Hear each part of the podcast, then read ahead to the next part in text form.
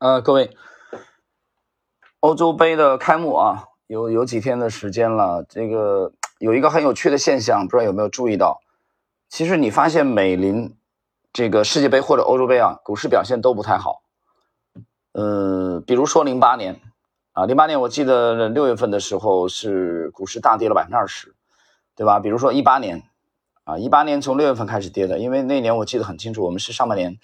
六月份把片仔癀获利了结的啊，六零零四三六。比如说二零一二年啊，比如说二零一零年啊，因为这世界杯这个欧洲杯之前它这个是双数啊，因为本来去年该举行的，结果去年是疫情，所以推推迟到今年了啊。欧洲杯，呃，六月中旬开赛吧，呃，到七月初啊，等于是六月这这一个月的时间嘛啊，大半个月。那比如说二零一五年，二零一五年更神奇，二零一五年的这个。啊，杯赛的开始的时间和 A 股的大顶基本上是重合的，很有意思。你去看一下，六月中旬见的大顶，啊，比如二零一六年，二零一六年算很给面子了啊，那年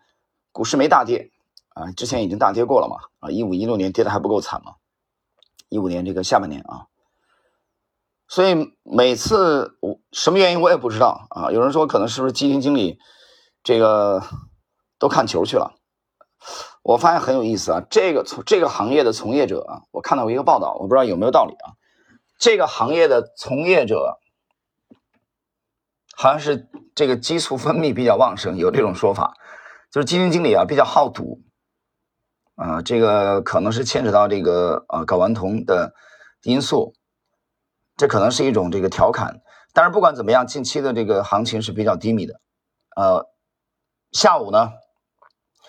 这个收盘刚收盘之后呢，我做了一个复盘啊，简短的复盘。因为从五月二十五号我们开始跟踪啊，在这个西米的这个专享动态啊和这个知识星球，知识星球我们跟踪的目前没有跟踪个股，跟踪的是两只 ETF 啊。那么包括这两只 ETF 在内啊，包括我们在这个呃这个西米啊跟踪的这个个股啊，现在。在西米跟踪的个股有有三只，但是有一只呢是二十五号之后的啊才开始这个补充进去的啊，我还没把它算进去，我大家稍等一下，我把它要算进去，算进去，把这只要算进去。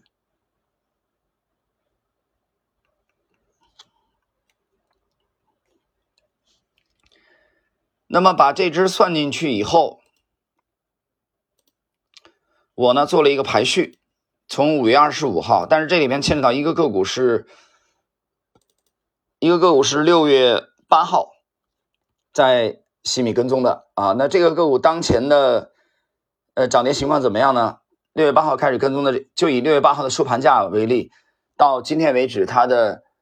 呃下跌了啊，下跌多少呢？下跌了一分钱啊，百分之零点零二都不到，基本上没有跌。所以，我们现在在西米跟踪了三只个股，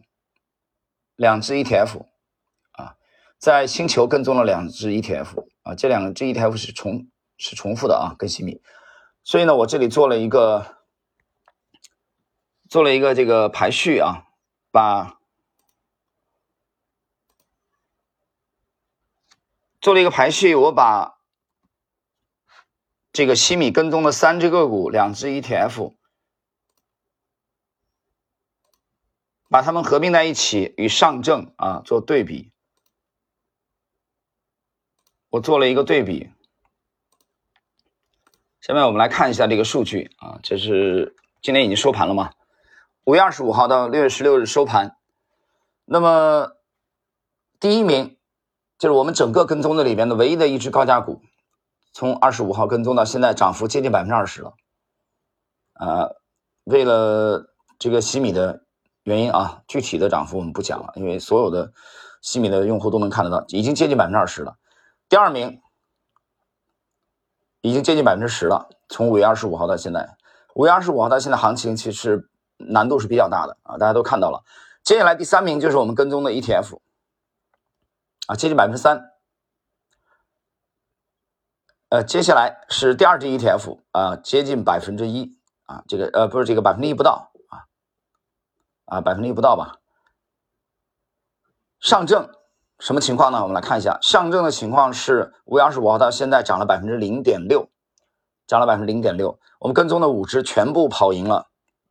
啊，有一只啊，有一只跟踪的晚，我刚讲过了，六月八号啊，那个不算吧，因为那个还跌了一分钱，对吧？跌了不到百分之零点零二，从六月八号收盘，所以不算那一只。那么两只个股，两只 ETF 啊，这其中呢有三只啊，有这两只呃，有三只吧，这其中有两只个股明显的跑赢了这个大幅度跑赢了上证指数啊，有一只 ETF 也明显的跑赢了这个上证指数，但是时间太短啊，现在你你想一个月都不到嘛。到现在才三周的时间，呃，整个二零二一年下半年的行情，我总体的看法就是任重而道远。我在西米写了不止一次，用时间来换空间啊，这跟当年三七年在淞沪抗战的时候啊，蒋百里这个他们这个提醒蒋介石啊，把战线拉长，啊，你有广袤的国土啊做支撑，但是你的工业啊、重工业、军火这些都不如日本，日本是个小国。啊用时间来换空间，道理是类似的。二零二一年下半年，大家已经体会到了这个。我们上半年核心的股票暴跌以后，实际上是有这种心理预期的。我中午跟一个朋友聊天，我也讲啊，我说我们有，我们最少有六个月的耐心。如果从长线的啊，从中长线这个角度，所以它一两天、一两周的这种涨跌，我们不是很在意的。所以原来可能我们可能两三个月的时间，我们就有这个，比如说啊。这个百分之四十啊，甚至翻番的这种，呃，心理预期的话，那么今年下半年啊，我们要多可能要多付出一倍的耐心啊，我们可能准备用六个月、半年的时间，来期望获取之前两到三个月的收益。今年情况就是这样的，对吧？四千多只股票，我们筛来筛去，现在跟踪的一个绝对的高价股啊，一百元以上的，一个这个两只中低价股都是防守型的。两只 ETF 还好，五月二十五号到现在啊，表现还是不错的。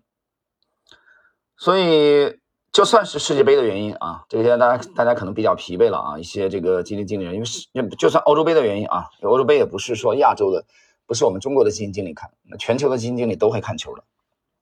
男人嘛，这可以理解。那么七月初啊，这个杯赛也就结束了啊，因为这两天我也在忙着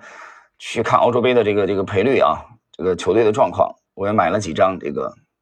冠亚军的这个竞猜啊，一八年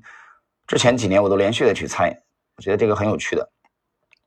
所以行情这块，我觉得大家更多的是要耐心啊。那么在这个低迷的阶段，很多人选择的就是不看股票了，哎，不看股市了啊，这个是不对的。我觉得这个时候你可以把仓位控制一下啊，这个是没问题。比如说你现在手中没有特别满意的股票，你把仓位降下来啊，这个是没问题的。但是我还可以告诉你。这么低迷的时候，其实给了很多人机会，是什么呢？让第一，让我们可以有更多的时间学习，去提高你的技巧，尽快的让你的这个教育体系跟专业体系接轨。第二，给了你非常好的机会来观察哪些行业和个股在这个低迷阶段的时候可以率先的跑出来。所以说磨刀不误砍柴工啊，很多的人觉得这这没什么好看的啊的时候，那么我讲过这个行业是一个长征啊，是一个丝毫容不得懈怠的行业。其实给了你别人很烦躁的时候、不耐烦的时候，给了你很好的